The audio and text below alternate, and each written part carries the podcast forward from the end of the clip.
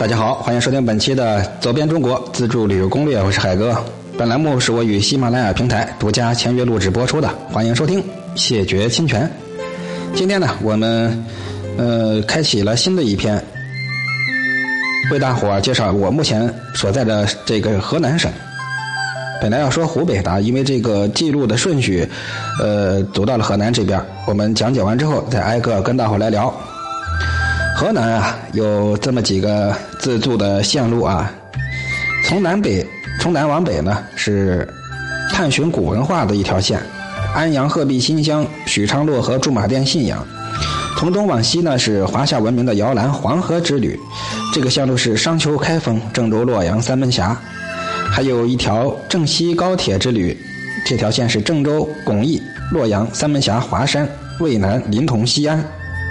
自驾游呢，建议各位从焦作、新乡、郑州、洛阳、三门峡这条线走起，奇山秀水，包括了洛阳、济源、巧浪底、王屋山、河南焦作。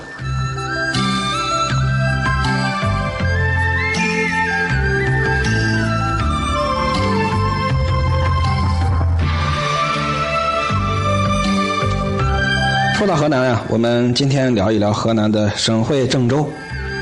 郑州区号零三七幺，郑州呀，好像是最有资格自诩为龙的故乡。一批在中国文化史、艺术史、冶金史上占有很重要地位的遗址，他们都确定了郑州作为中华民族最早的聚居地和华夏文明发祥地的这个地位。有这么几个地方，大伙儿必须要游览的，分别是二七广场，四星推荐。它在郑州的市中心，是郑州最繁华的地方，汇集了各大购物中心和服装批发市场啊。可以说，不游二七广场就等于没来过郑州。广场上的二七纪念塔呢，是为了纪念1923年2月7日京汉铁路工人大罢工而建造的，也是啊郑州的标志性建筑之一了。游客可以进入参观，应该是收票的啊。票价到那儿具体问一下。呃，听说呃是开放式的，而且广场开放，纪念塔是免费，不过必须带上二代身份证才能进。就在火车站附近，下了火车步行就到了。第二呢是黄河游览区，四星推荐。在这个地方观黄河是别有一番情趣的。游览区在黄河与炎黄的结合点上下了一番功夫，最抢眼的便是像一座小山似的炎黄二帝的巨型雕像，据说光。一个眼睛就三米多长啊！这里虽然风光风景不算绝好，但是眼前的炎黄二帝广场算非常开阔，配上侧边壮阔不足却柔美有余的群山，颇有一些壮志豪迈之感。最点睛的呀，还是搭配在这平原与山峦附近的母亲河山水广场，这么一融汇呀，也算得上是颇有炎黄气势的好风光了。入园是三十块钱。黄河大关往返缆车二十，气垫船是八十，在郑州市西北大概三十公里的地方，从火车站乘十六路公交车就能到。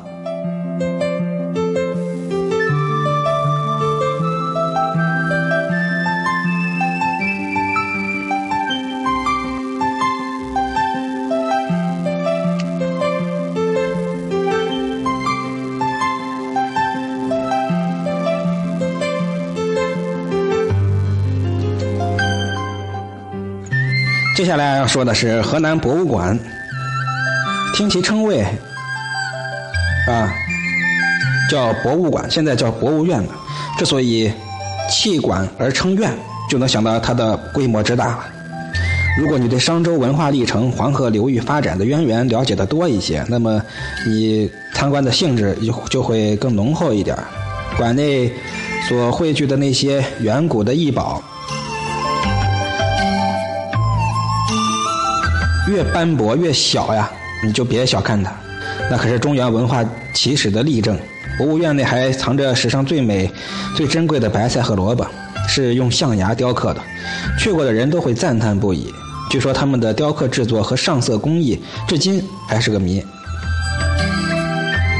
河南博物院四星推荐，免费，带上身份证，坐三十三十二、三十九、四十八、四十二、六十一公交车就能到。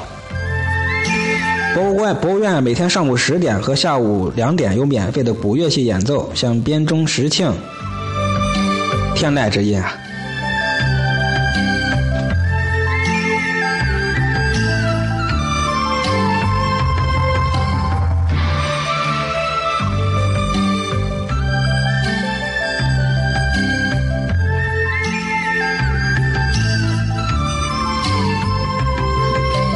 最后要介绍的是新郑的轩辕故里，三星推荐，是皇帝出生的地方。因为啊，因所以呢，因为这个原因，所以这儿也是炎黄子孙寻根拜祖之处。皇帝出生之地其实是有争议的，有的说在陕西，有的说在新郑。光凭这一点神秘，嗯，未知，也该去一探究竟。也许就被你发现了揭开出生之谜的蛛丝马迹。每年的农历三月三拜祖大典，是十几万人寻根的时节。距离郑州四十公里，在郑州长途汽车站坐往新郑的车就到了。还有一个一句话要推荐的地方就是商城遗址，距今三千五百多年前的商代城墙的遗址啊，在这里出土的商代瓷器是我国最早的瓷器，还有两件铜方鼎，则是商代前期的铜器中罕见的王室遗物，就在博物馆的边上，坐六十四路 K 二零六路公交车就能直达。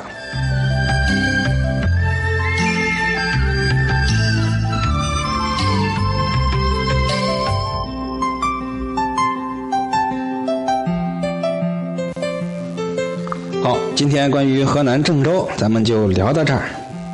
明天呢，我们聊洛阳的旅游攻略。我是海哥，希望各位能够报名我们的“走遍中国自助旅游行”。